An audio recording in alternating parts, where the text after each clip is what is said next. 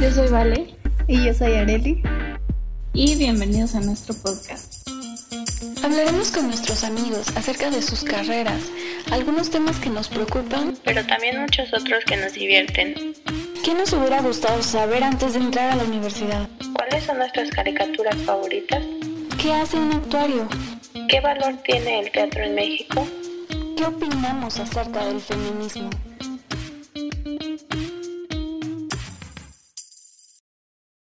Bueno, como pudieron escuchar, el día de hoy estamos estrenando un intro.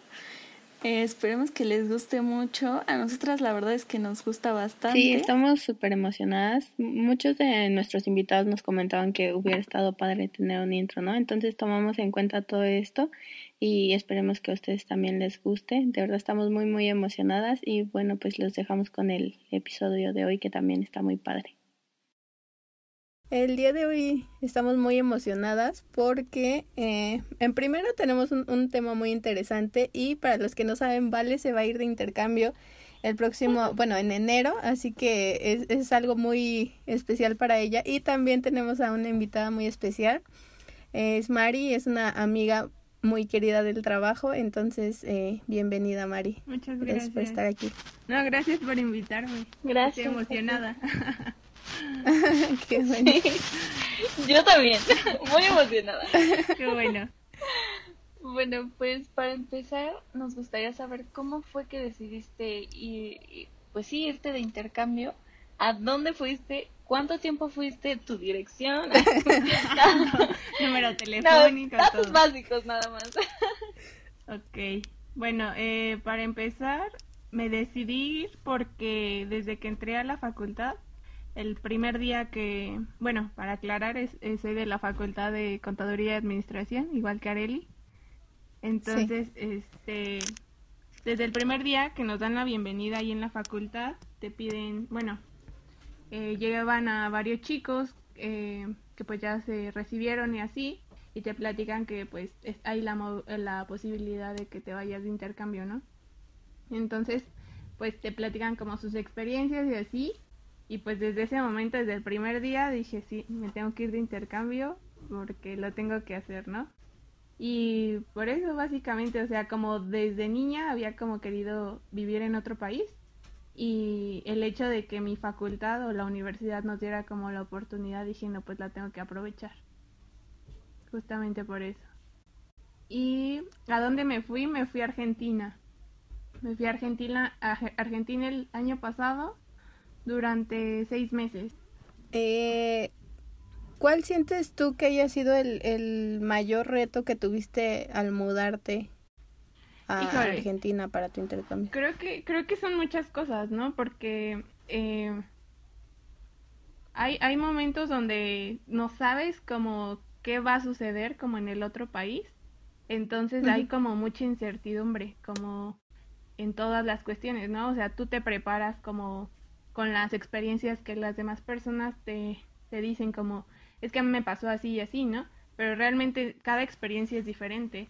Entonces, eh, yo creo que el mayor reto que tuve, bueno, en primera fue tener como todo a tiempo, porque eh, cuando te vas de intercambio hay veces que la, las becas no te las validan como a tiempo. Entonces, para que cuadre el tiempo en el que tú te vas y el tiempo en el que sí te van a dar la beca o el o, bueno el, apoyo económico luego se desfasa. Entonces en, en ese en ese tiempo yo creo que una incertidumbre completamente fuerte porque dices no inventes o sea me voy a ir no me voy a ir qué va a suceder no o sea a lo mejor ya tienes el pase allá en la universidad pero todavía no tienes el dinero.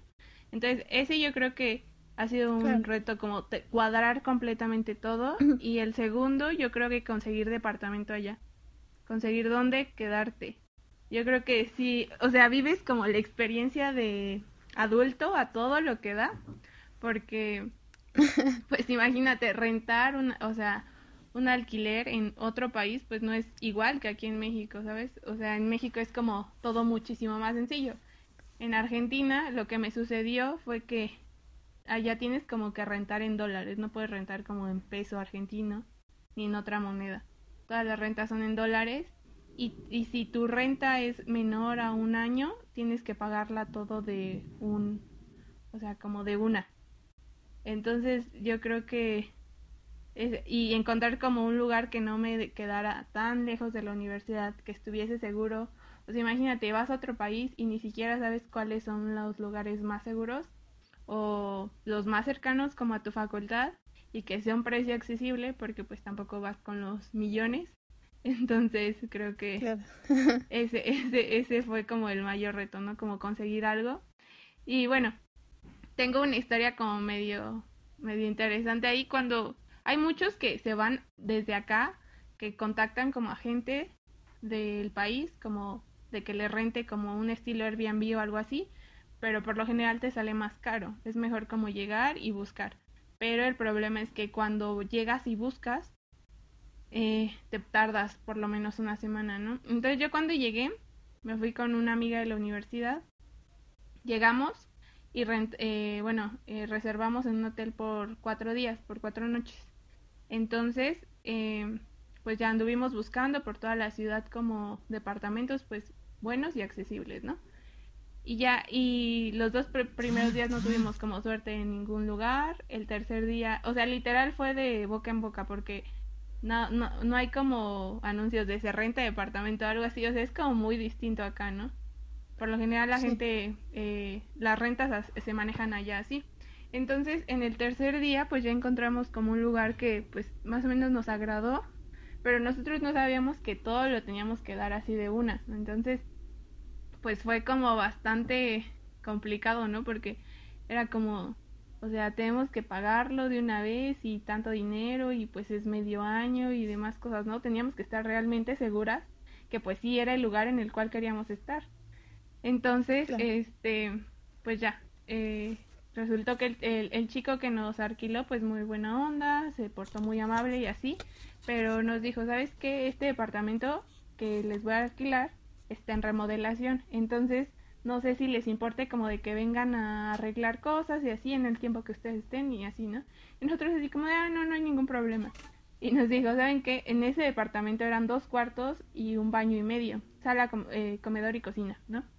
Entonces, eh, nos dijo, al lado de la cocina hay un baño. Me dijo, pero en ese baño no hay este puerta y es el baño que pues tiene la regadera, ¿no? Pero nos dijo, pero después se los vamos a poner. Y nosotros de, bueno, está bien, ¿no? Pero por lo menos ocho días pues se van a quedar sin puerta. Y nosotros como de, ok.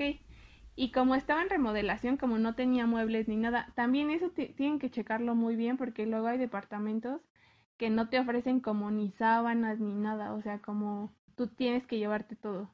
O sea, como que está la cama, pero sin, sin sábanas ni nada como exactamente. O hay departamentos que ni siquiera tienen eh, una tele o, o sea, te dan como el refri y ya, ¿no? O sea, a nosotros nos sucedió eso, que ningún departamento nos ofrecía como platos, vasos y cosas así, y nosotros tuvimos que comprar todo. Entonces, son muchas cosas como que tienes que checar, que al principio tú dices, ay, no, pues voy a llegar, o sea, yo mi idea casi casi era como llegar a un, a un, no un hotel, pero como una casa que ya pues tuviese todo, ¿no?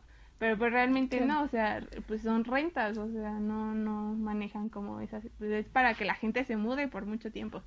Entonces, bueno, el punto es que este no nos dijo, ¿sabes qué? Está en remodelación, pero pues no se los puede entregar hoy porque pues todavía hay como cosas que necesitamos sacar y así, ¿no?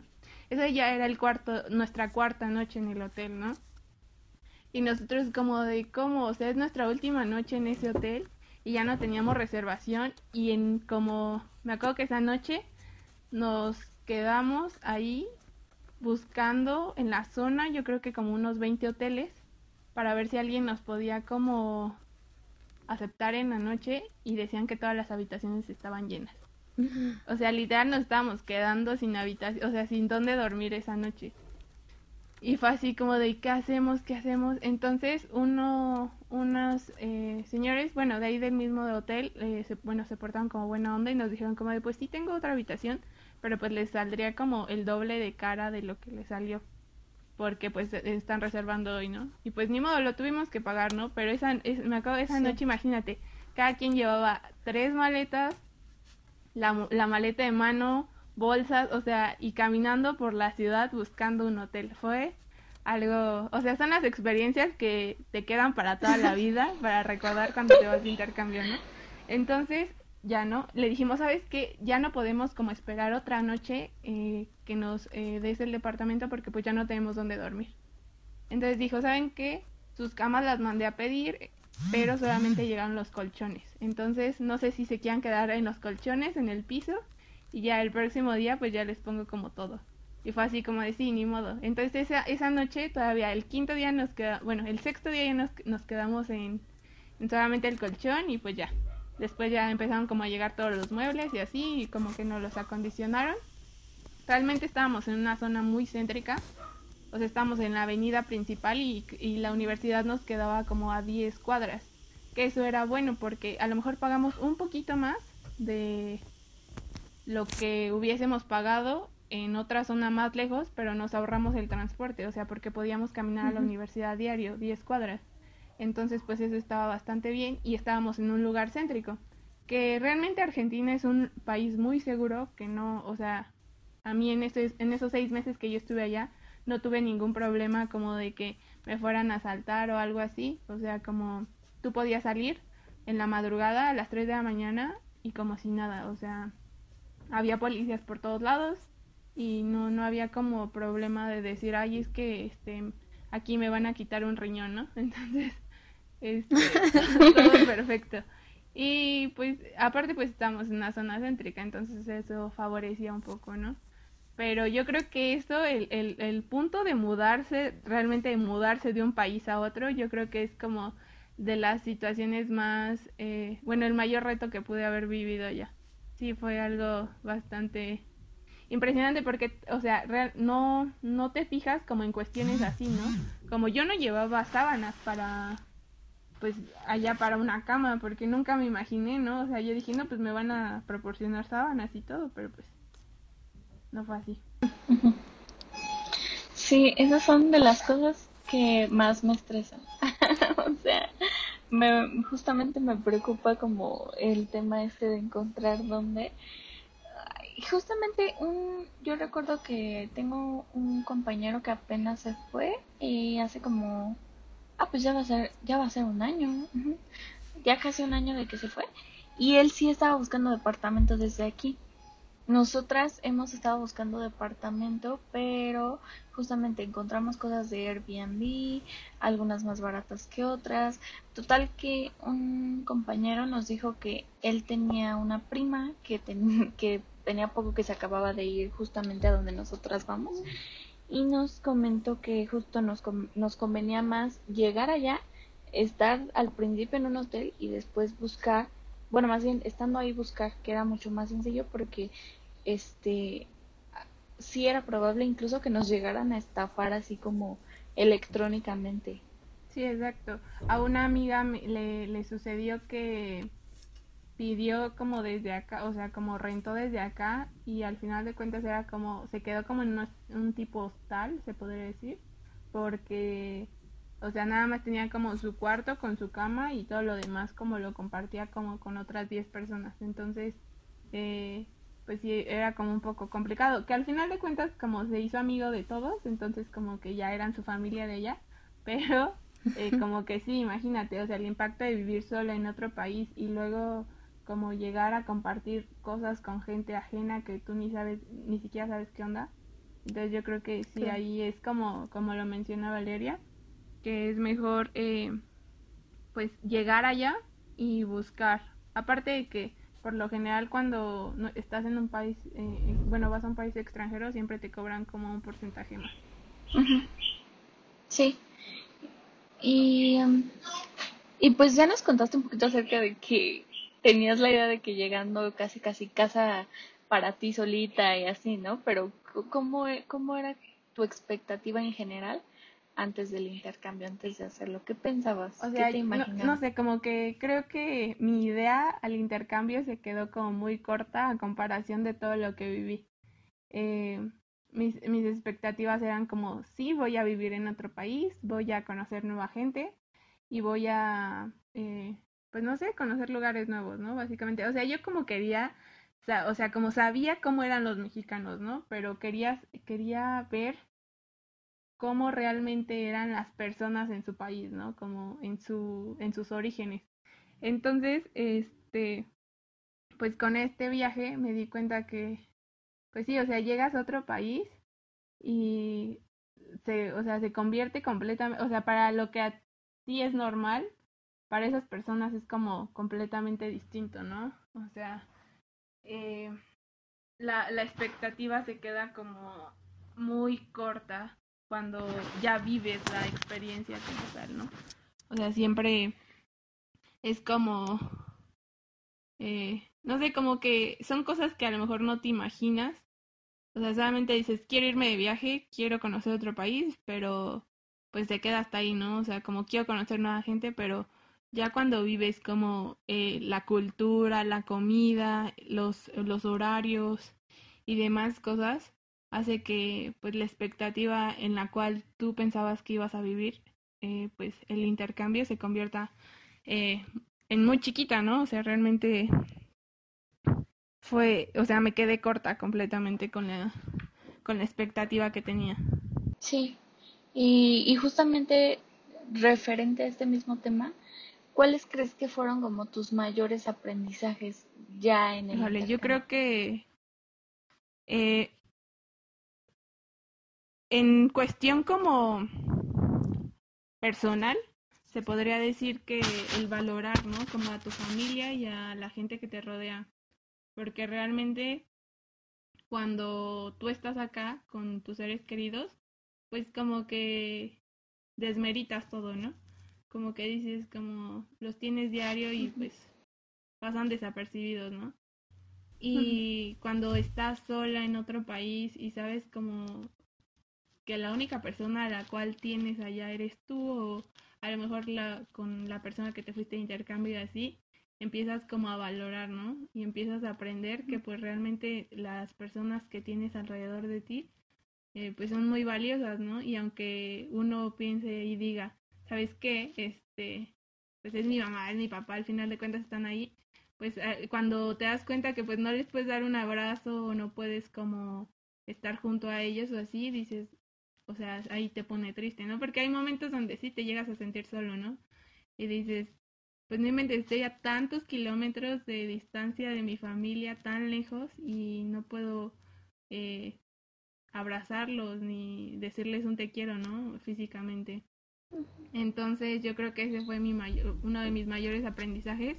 Otro que también estuvo súper marcado, pues vas con un presupuesto, definitivamente, ¿no? Para seis meses, tanto dinero.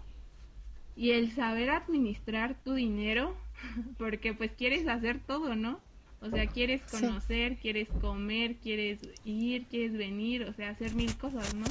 Y entonces eh, decir, ¿sabes qué? Pues tengo tanto dinero, necesito comer diario, necesito cosas para la universidad y quiero conocer, pues, cuánto dinero no voy a administrar para cada cosa.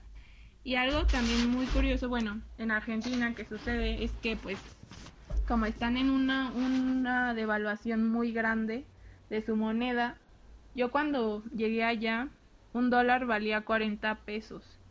Eh, cuando me estoy yendo del país valía 57 me parece, o sea, en seis meses su devaluación fue mucha. Y ahorita un año después su moneda está en 80 pesos, o sea, un 80 pesos vale un dólar. Entonces la devaluación es bastante grande, ¿no? Y cuando tú vas al mercado, al supermercado o así, pues te das cuenta que hoy una leche vale 40 pesos y mañana te puede valer 50, 60, ¿no? y saber que con el paso de los días el dinero te va alcanzando menos y que pues hay como, o sea, el presupuesto se va, se va a tener que modificar, ¿no? En ciertas, eh, en ciertos momentos, porque dices, pues creo que lo que yo pensaba gastar en esto, gasté más o gasté menos y pues ya me desfalqué y ahora cómo le voy a hacer, ¿no? A mí me también, también hay algo muy curioso que me sucedió cuando yo me voy para allá, me piden una carta de antecedentes no penales. Creo que a todos no las piden, ¿no? Pero yo solamente me llevé la copia porque dije, pues no, no es necesaria, este, pues ya. Y resulta que no, que la, en la embajada me pedían que llevara la original. para que pudiese sacar mi visa. Entonces, como no la llevé, necesité, o sea, que mi mamá volviera a sacar como la carta de antecedentes no penales, la original, y me la mandara. Para esto le dije, ¿sabes qué? Ahí en Argentina los, los climas son a la inversa, o sea, cuando acá hace calor, allá hace frío y viceversa. Entonces, acá era temporada de calor y allá estaba haciendo mucho frío y le dije, ¿sabes qué? Necesito calentadores, mándame calentadores, ¿no?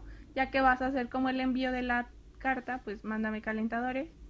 Y le dije, ay, también mándame botanita, como así, mexicana, no sé, porque probablemente... ah, porque algo curioso en Argentina, nada, no hay chile, o sea, no, nadie come chile, nada pica, y pues es como súper feo eso, ¿no? Porque, o sea, realmente tu cuerpo te pide así algo picante rico, ¿no? O sea, yo me llevé salsas valentinas y así, pero al final de cuentas, pues no era como gran cosa, o sea, cuando salía a comer era como pues le, le faltaba algo. Y aparte no tienen como botanas ni nada, o sea, todo es como súper dulce. Allá las palomitas no existen las saladas, solamente las dulces. Entonces, pues bueno, ahí, ahí es como un dato curioso. Y este, bueno, a lo que iba es que eh, cuando yo me, o sea, cuando me mandan las cosas de, de las botanas y todo eso, yo no sabía que en el país, eh, cuando te mandan cosas del extranjero, no puedes traer más de tres piezas de un artículo. O sea, no puedes traer más de tres mochilas, no puedes traer más de tres pares de calcetas y así, ¿no? Entonces a mamá se le ocurrió muy buena idea mandarme seis pares de calentadores. Entonces, por eso no dejaron pasar como el paquete. Se quedó en la embajada y se, la, se quedó en la embajada como una semana ahí el paquete y yo necesitaba, o sea, ella ni siquiera necesitaba el paquete por las calcetas, sino por la carta que yo necesitaba eh, mostrar que pues sí tenía la carta de antecedentes penales. Entonces, eh, resulta que ahí en, en, la en, la, en la aduana del aeropuerto me dicen, ¿sabes qué? Este, sí, aquí está tu paquete, podemos hacer que pase, pero pues te lo estuvimos resguardando durante cinco días, entonces por esos cinco días te vamos a cobrar como dos mil pesos mexicanos. Y yo de qué, como dos mil pesos, como, o sea, si nada más eh, tuviste mi paquete aquí, ni siquiera como lo tuviste que guardar ni nada, o sea, nada más está todavía en bodega y así. Y me dijo, no, pero es que son leyes del país, este, no pueden pasar más de tres artículos de la misma, eh, pues del mismo producto, ¿no? Y pues aparte pues resguardo nacional y no sé qué, es algo pues extranjero y así, ¿no? Y pues al final de cuentas tuve que pagar esos dos mil pesos que pues yo no tenía contemplados, ¿no? Dos mil pesos que realmente se fueron a la basura literal, que yo los tenía pues contemplados para otras cosas y pues resultó que los tuve que pagar, ¿no? Entonces pasan por unos calentados. Pasan cuestiones así que tú dices, no manches, o sea, yo jamás pensé que me fuera a pasar eso, ¿no? O sea, y también uno tiene que contemplar como todas esas acciones que, que va a tener. Ese es como un ejemplo, yo creo que de los mayores eh, aprendizajes que tuve, como que uno va como con una idea de, uh, me la voy a pasar súper bien y cosas así. Y creo que eh, terminas viendo la situación de otra manera, ¿no? O sea, también otra, otra otro aprendizaje muy marcado que tuve yo creo que fue que cuando estaba allá, pues realmente nada más vivía con mi roomie, no había como nadie más, ¿no? Y pues no nos comunicábamos diario con nuestros papás, era como un día sí, dos días no, y así cada vez que se podía, ¿no? Entonces, eh, cuando nos damos cuenta que realmente pues estábamos solas, ¿no? Y que si nos llegaba a pasar algo en una situación muy extrema, eh, nuestros papás, nuestros papás iban a enterar como una semana después. ¿Por qué? Porque nosotros, supongamos, ¿no? Que nos íbamos como a, no sé, nos asaltaban o algo así y no, no, no sabíamos dónde estábamos. O sea, si nuestros papás nos intentaban llamar, pues no teníamos el celular. Entonces, y si le marcaban como, porque mis papás tenían como el, el número del dueño del departamento donde nosotros nos quedábamos. Pero si le marcaban al chico este, pues eh, quién sabe hasta cuándo les contestara, ¿no? A lo mejor por lo menos yo hubiese pasado un día, porque al, final de cuentas no nos hablábamos diario, ¿no? Hubiese pasado un día, ya iban dos días, ¿no? y después para que el chico fuera como al departamento a buscarnos y que se diera cuenta que no estábamos, ya era otro día. Y de aquí a que hablaran como con los de la facultad, o sea, ¿me entiendes? Como mínimo cuatro días como en saber si en dónde estábamos o si estábamos bien o algo así, ¿no? Entonces ahí es cuando te pones a valorar y dices, no inventes, o sea, tampoco ah, en, acá en la ciudad a lo mejor uno dice, ay, bien fácil, ¿no? Me voy de fiesta y pues ya, ¿no? O sea, mis papás saben dónde estoy, o sea, si llega a pasar algo, pues le puedo marcar a cualquier persona y así, ¿no? Pero pues allá te das cuenta que no, que realmente sí hay gente como que sabes dónde estás y así, pero pues no al 100, ¿no? Y no es como de que puedan accionar en el momento. Entonces ahí ya es cuando uno como entra en su mood de adulto y dice, ¿sabes qué? Creo que aquí sí es bueno ir, creo que acá no es bueno ir. Y no porque digas, ay, payasa o algo así, ¿no? Sino por eh, seguridad propia, ¿no? Seguridad de, de uno mismo que dice, pues creo que es mejor, me cuido y pues no vaya a pasar de más, ¿no? Cosas. Entonces, pues no sé, ahí ya como que empieza tu madurez y tu pensar de, creo que me tengo que cuidar, creo que no es como tan fácil de, ay, si me voy de fiesta, voy aquí, voy allá, y al final de cuentas, pues, eh, sale otras cosas, ¿no? Claro, bueno, siento que tuviste muchos aprendizajes eh, relacionados a, adaptarte, ¿no? A, a, una nueva cultura, a vivir sola, a hacerte responsable de muchísimas cosas. Pero ¿cuáles fueron los conocimientos o actividades específicas que se relacionaran con, con la carrera de administración que tú estudiabas que fueron diferentes a lo que a lo que tú conocías o que habías aprendido acá en, en la facultad de contaduría?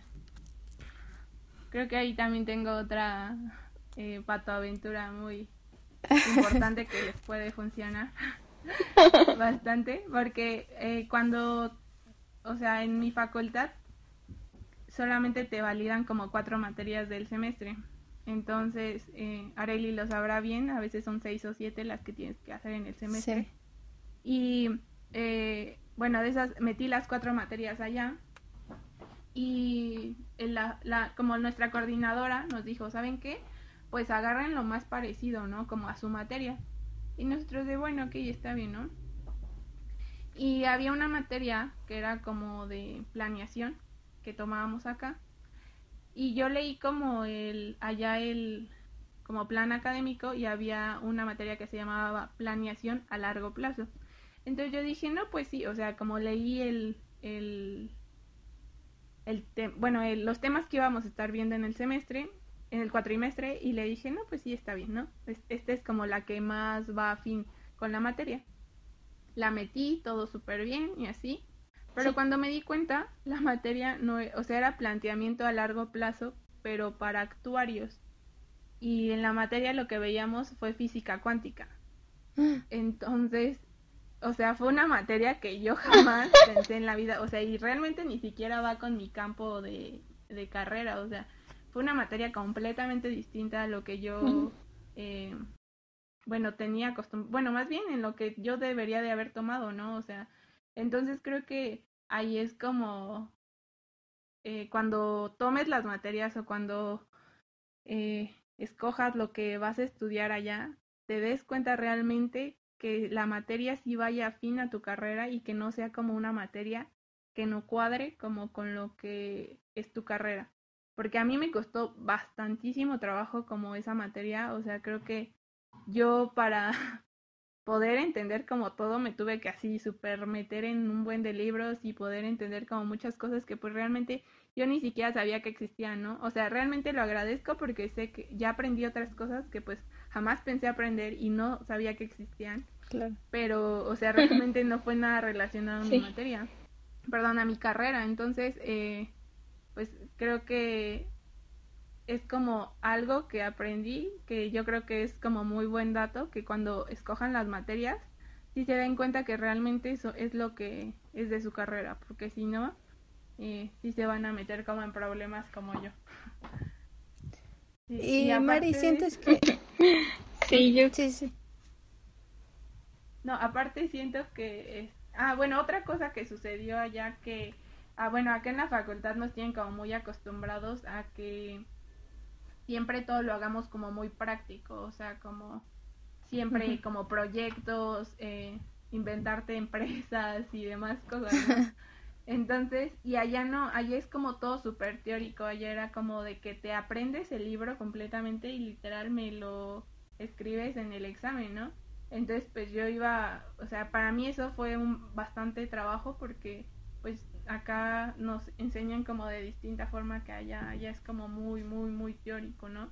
Y se van, se remontan como a los libros de hace miles de años, entonces, pues eh, como que eso no me encantó tanto porque como la manera de, enseñar todavía es como muy maestro enfrente, alumnos atrás, y sin proyectos, sin interactuar como con más eh, compañeros y así. Aparte de que en la facultad pues convivía con actuarios, economistas, no solamente con, o sea, con contadores ni administradores, sino había como varias carreras porque era facultad de ciencias económicas. Entonces, eh, sí, justo yo creo que esos fueron como los eh, las actividades de la carrera que fueron diferentes completamente a lo que yo estaba acostumbrado acá en, México, ¿no? Claro, y por lo que nos comentas, ¿sientes que es muy diferente el, el sistema educativo aquí en México que lo que viste en Argentina? O sea, ya nos, nos diste un poco de, de tu experiencia, pero ¿sientes que sí es muy diferente?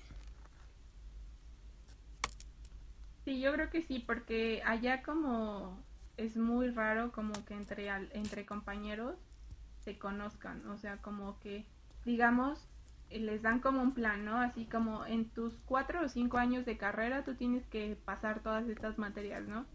Tú las acomodas como quieras, en los horarios que quieras. Si en un semestre tú quieres tomar dos materias, lo puedes hacer, o si quieres tomar seis, también lo puedes hacer, o sea, como no hay ningún problema pero tú en cinco años tienes que acabar como tantas materias, ¿no? Entonces, pues hay gente que, o sea, muy grande en unas materias como básicas o hay gente muy joven en unas materias muy eh, ya avanzadas. Entonces, creo que ese, o sea, nosotros, bueno, en las facultades de acá está como muy acostumbrado que cuando entras a la facultad, pues entras como con los mismos de tu generación, ¿no? A lo mejor en unos te los encuentras en unas materias, otros en otras y así, pero vas viendo como a las eh, mismas caras, allá no, o sea, literal, allá no hay como esa unión de equipos, de gente que se conozca o cosas así.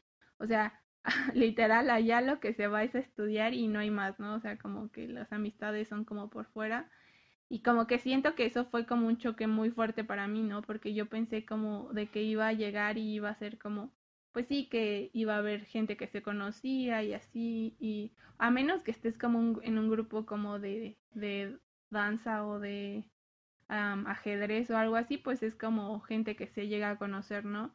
O los mismos inductores que hay allá, que son chicos eh, que apoyan como a la facultad, pero pues de ahí en fuera como que algo que digas, híjole, es que estos, eh, estos son amigos como desde que entraron a la carrera o así, pues no. Realmente no, o sea, literal, todo el mundo llega, se sienta y como que nadie le habla a nadie, es como muy raro. Y pues para mí sí fue como un choque completamente fuerte, ¿no? Porque dices, no inventes.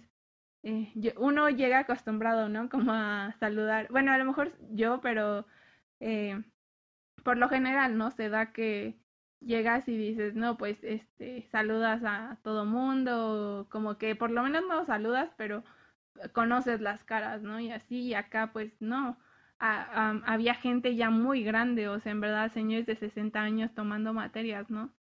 Que es como, wow, o sea, me impresionaba mucho, mucho eso porque pues acá eso no se llega a ver.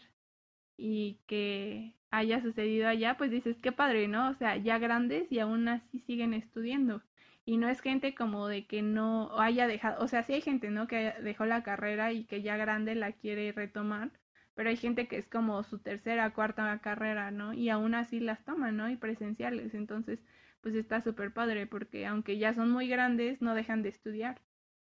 Entonces, eh, aparte algo muy, muy, algo que me sorprendió mucho, que allá hay como sola un titular de carrera, bueno, perdón, de materia y hay como otros ayudantes, o sea, ¿cómo decirlo? Digamos, una materia, tienes una materia de, no sé, matemáticas, por decirlo, ¿no? Entonces, no es como el mismo profesor que te dé la, esa materia, o sea, está el profesor como el titular de esa materia y hay cuatro más. Puede que uno de esos cuatro profesores vaya y te dé la materia. No siempre te da la materia el mismo profesor. A, lo mejor, digamos, tienes la materia dos veces a la semana y hoy puede ir este un profesor y el, el dentro de dos días otro y así, ¿no? O sea, se van cambiando o a lo mejor puede ir dos días seguidos o así, ¿no? Entonces, para mí como no tener el mismo profesor, ustedes saben que siempre los profesores eh, enseñan diferente y cada quien tiene como la manera diferente de ver las cosas. Y bueno, decías, con este profesor sí me agrada y le entiendo, pero ahora viene este y me dice otra cosa y como que ya me distorsionó toda la situación, ¿no? Entonces yo creo que esa, ese choque, híjole, fue, fue muy grande. Que decía como, pues ¿qué onda, no? Con estos profesores, o sea, unos me dicen una cosa, otros otra, y a lo mejor sí, ¿no? La base era la misma, pero pues la manera de explicar era diferente, entonces a veces costaba bastante trabajo, pero yo, yo creo que sí, ese fue como el mayor choque cultural que, que pude haber tenido. Yo creo que todos lo, todo lo que nos comentas, supongo que también debe de tener que ver con las universidades y en general pues sí, ¿no? Las universidades que hay tanto allá como acá, ¿no? Porque pues, ¿a qué universidad fuiste? Qué buena pregunta. A la Universidad de Buenos Aires. A la Universidad de Buenos Aires. Estuvo, está en Buenos Aires exactamente, es como la facultad principal de, de, de Argentina. Pero en sí está rankeada como una de las mejores universidades de Latinoamérica. Qué bueno, qué bonito. porque justamente eso es algo que a mí me da mucho miedo porque yo sé que la UNAM está bien posicionada en tanto en arquitectura como en general, pero la universidad a la que voy tiene un, un ranking mucho mayor. Y eso yo creo que es de las cosas que más, más miedo me da, porque pues si de por sí aquí ya sientes que no tienes suficientes conocimientos, ya estando en una universidad que tiene un mejor ranking, que hay muchos arquitectos famosos que han salido de ahí, que, o sea, eso es como de las cosas que más miedo me dan. Y bueno, retomando un poquito lo que hablabas acerca de los choques culturales, ¿qué otro choque cultural tuviste? Y, y sí, ¿cómo fue? ¿Qué, ¿Qué otra cosa sí muy relevante viviste? Algo muy fuerte que haya vivido, híjole. es que esto ya es como algo que eh, ¿cómo decirlo? No pensé como nunca vivirlo. Es algo como súper raro y abstracto, pero en el, justamente en el, bueno, es que, no sé, lo, ah, realmente sí, la, la, la cultura mexicana es como muy americanizada, por decirlo así. O sea, no quiero decir como que eh, somos Estados Unidos, ¿no? Pero realmente sí tenemos como mucho contexto americano en nuestro país definitivamente porque eh, aunque nosotros decimos no Estados Unidos es uno y nosotros somos como completamente distintos a ellos no realmente nos parecemos demasiado. O sea y tenemos mucha cultura americana. Sí. ¿por qué? acá en la Ciudad de México eh, por lo general pues existen como las bicicletas que se prestan este, los scooters o distintos como las motos que hay, ¿no? Y que no, para nosotros eso que ya tiene como cinco años, no sé cuánto tiempo ya tienen las bicicletas acá en la Ciudad de México, ustedes no sé si tengan como el dato, pero bastante tiempo, ¿no? Y justamente nosotros que llegamos el año pasado apenas estaban poniendo bicicletas allá. O sea, era como algo súper innovador, súper novedoso, que tú decías, que decían, wow. O sea, teníamos bicicletas, ¿no? Y sabes, solamente las bicicletas las podían agarrar gente que tuviera tarjetas de crédito. Entonces era como de, ok. Acá pues sacas una tarjeta cualquiera y, y pues puedes andar en bici, ¿no? Eh, marcas como de cereales, de comida y todo eso, pues todas son como americanas, o sea, como por lo general los sabores de la, bueno, ¿cómo decirlo? Eh, sí, mucho, o sea, realmente muchos productos de limpieza y así como es como una versión americana, no hay como, eh, si te das cuenta, pues todo lo traen como del extranjero y así. y allá no, allá es como todo local, o sea, allá todo tiene que ser eh, hecho en Argentina, todo dice hecho en Argentina, todo dice así, ¿no? Este, el, los centros comerciales, o sea, nada que ver, son como súper pequeñitos, o sea, como que no hay tantas marcas como a nivel internacional, como no sé, un ejemplo aeropostal o marcas así que donde pues comúnmente, ¿no?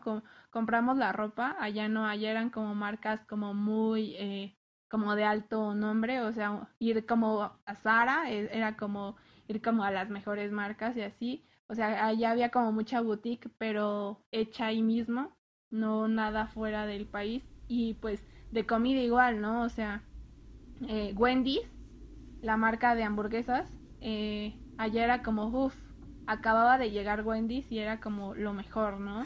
o Kentucky o marcas así, ¿no? Que tú dices, pues, o sea, para nosotros ya es como normal, ¿no? Tener como toda esa variedad de alimentos y de marcas y de productos al final de cuentas, ¿no? Y como para ellos era como algo súper, súper novedoso, ¿no? Aparte de que todo era carísimo porque pues muchas, todas esas cosas pues venían del extranjero, ¿no?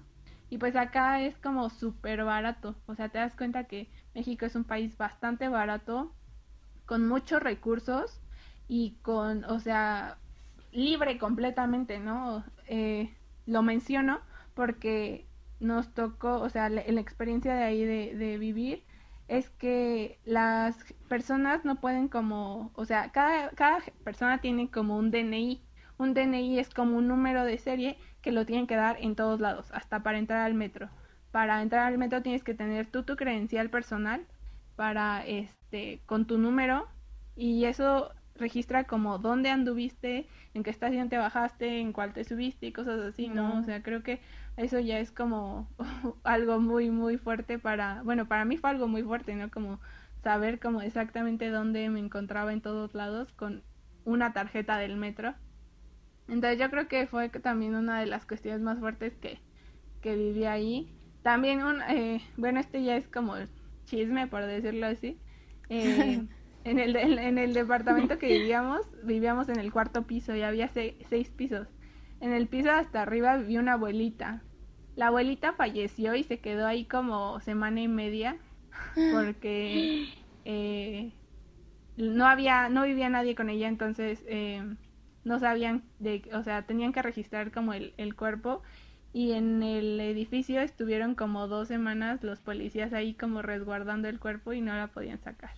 Entonces el cuerpo se estaba descomponiendo ahí y pues, o sea, para aquí, aquí en México es como diferente, por lo que yo sé es como diferente, ¿no? O sea, sí, sí como tienen que, registrar como el cuerpo y así y saber eh, como de quién es familiar, pero pues no lo dejan como en su casa, ¿no? Y dos semanas.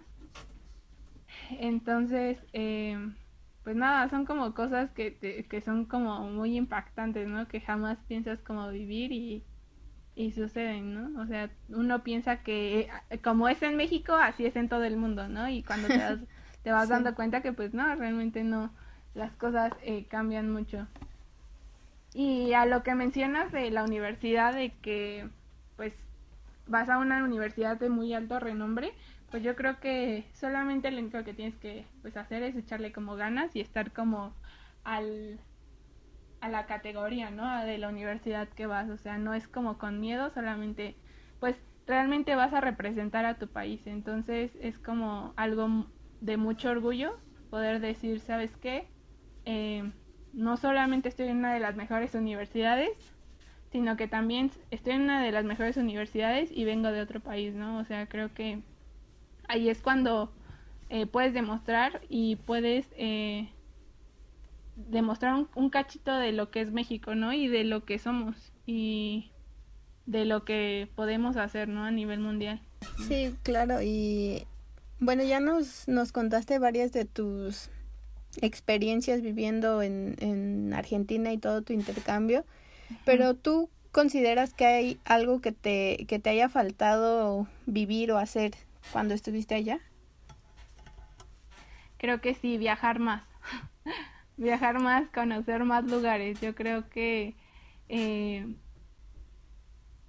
conocí eh, una parte de Uruguay y Brasil, pero eh, no más, o sea, y como ahí mismo en Argentina me fui a la Patagonia, pero creo que sí, o sea, como que, digamos, irte a intercambio te da como la facilidad de poder estar viajando mucho y estar viajando como a otros lugares, ¿no? A lo mejor uno nunca sabe, ¿no? O sea, quiere uno viajar a todo el mundo, ¿no? Pero no sabes cómo cuándo vas a volver a viajar a Argentina, ¿no? En mi caso. Y poder como estar viviendo ahí, poder conocer como bastantes lugares, pues realmente es como, o sea, tener esa facilidad, ¿no? Como de ya no ir desde México a, no sé, a no, este, Mendoza, que es la, el lugar de los vinos, así, sino que pues ya ahí todo te queda muchísimo más cerca, ¿no? Entonces, creo que haber ido, poder ido a Chile o a conocer bien Brasil o así, yo creo que hubiese sido como eh, mejores experiencias. Yo creo que eso es lo que me faltó vivir, como viajar más, porque lamentablemente pues no llevaba como tanto presupuesto, ¿no? Para andar viajando por todos lados. Pero sí, o sea, si tienen como la oportunidad de viajar, háganlo. Y más, o sea, si se van a España, híjole, creo que es un país bastante pequeño y eh, te da mucha mucha facilidad de andarte cruzando como a los demás países porque son países como muy cercanos. Entonces pues si puedes como conocer muchísimos más países ahí en ese continente de un jalón pues estaría súper bien la verdad. Definitivamente sí. Sí.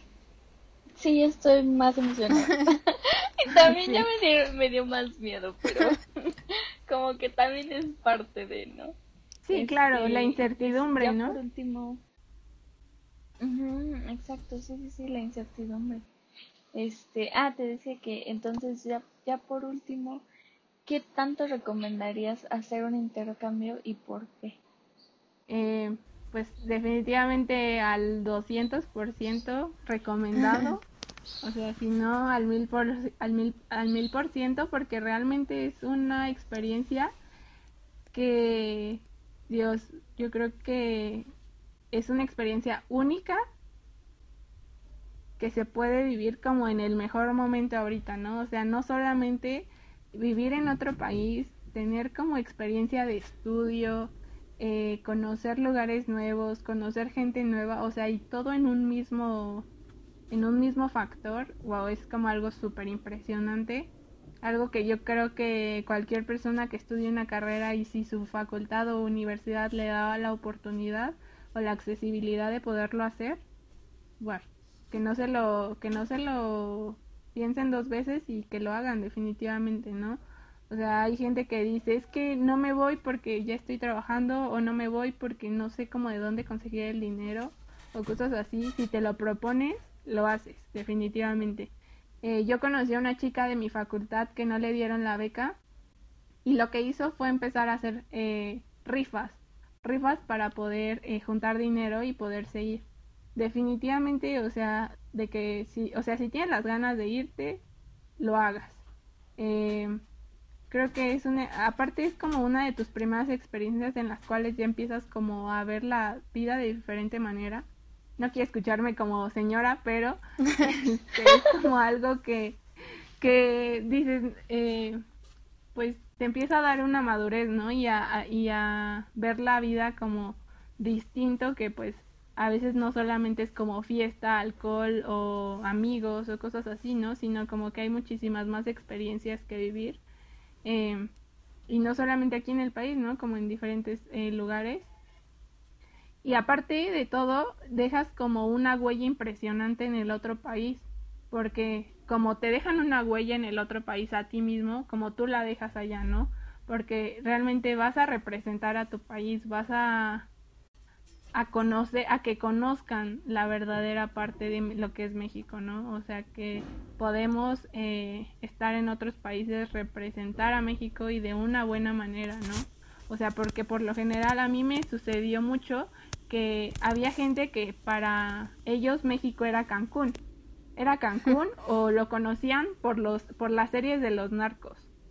Entonces es como, ok, no solamente somos Cancún o los narcos, o sea, también eh, tenemos eh, diferentes eh, cuestiones culturales y de conocimientos que podemos eh, enriquecer, ¿no? A demás partes del mundo. Entonces creo que es una de las eh, cuestiones por las cuales yo recomiendo muchísimo irte de intercambio, porque pues es una experiencia propia y una experiencia para la demás gente, ¿no? Entonces, pues justo por eso creo que es de lo mejor irte como de intercambio. Ya me quiero ir. sí, sí, sí, sí.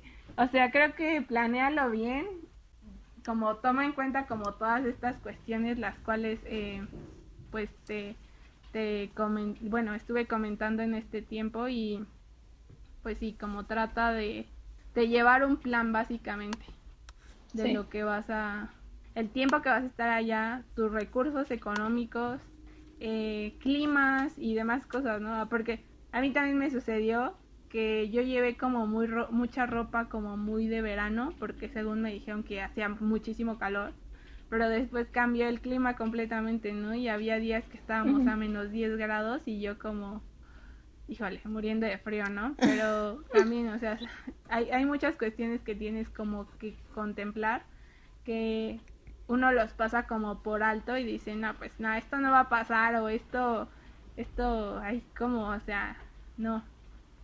Cada experiencia es diferente y a lo mejor yo, a mí me sucedió eso y a ti te va a suceder otras cosas distintas, ¿no? Pero pues es como, o sea, hay veces que te suceden cosas buenas, suceden cosas malas, pero al final de cuentas es la experiencia y es lo que te hace como el, el viaje, ¿no? O sea, como lo que ahorita estoy hablando justamente, ¿no? Como cosas buenas y cosas malas que, que llegaron a suceder.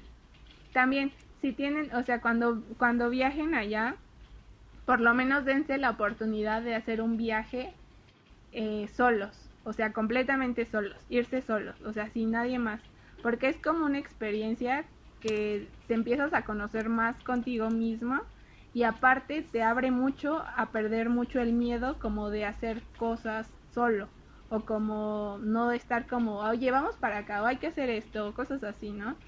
O sea, planearte un viaje por lo menos de dos días, pero solo, creo que también es una de las mejores experiencias.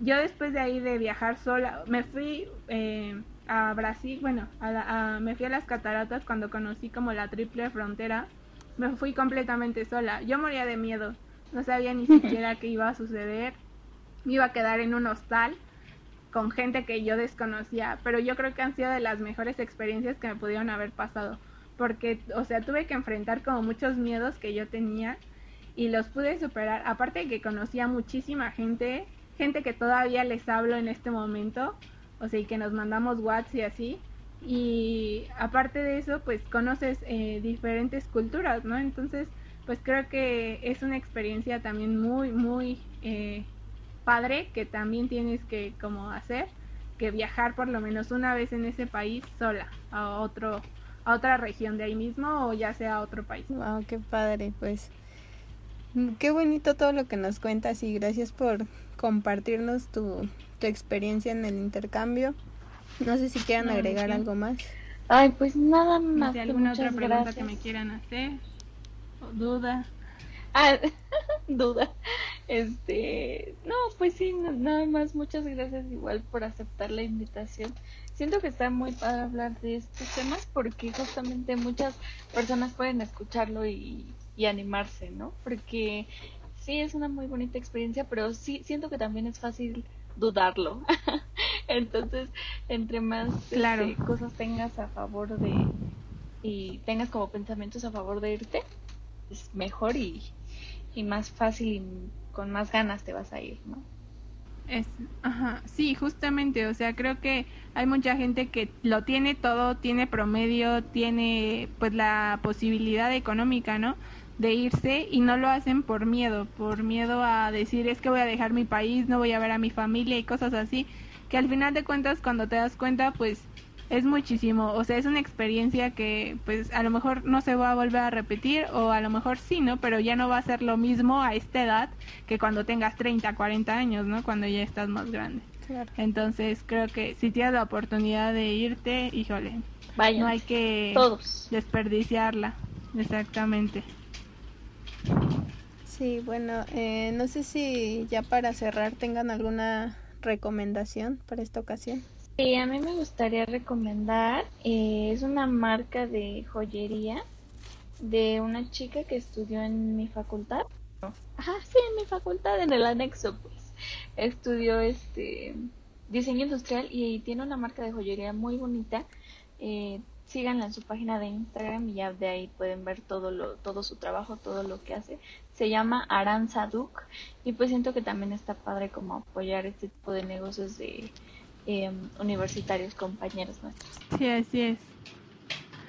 Pues si que me quieren seguir en mi Instagram es Mari Maris con M A R Y Z S. Ella. Muy bien. Este, yo quiero recomendarles también una, una cuenta de Instagram de una chica que se llama Priscila Arias, que habla justo de lo que hemos comentado de body positive y aceptación y amor propio y todo eso. Entonces, eh, me parece muy interesante y está muy chistosa. Así que esa es mi recomendación de la semana.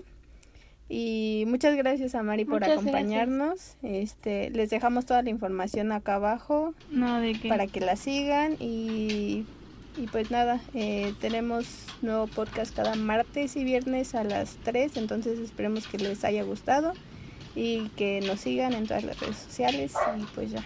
Gracias, bye. Gracias, bye. Gracias.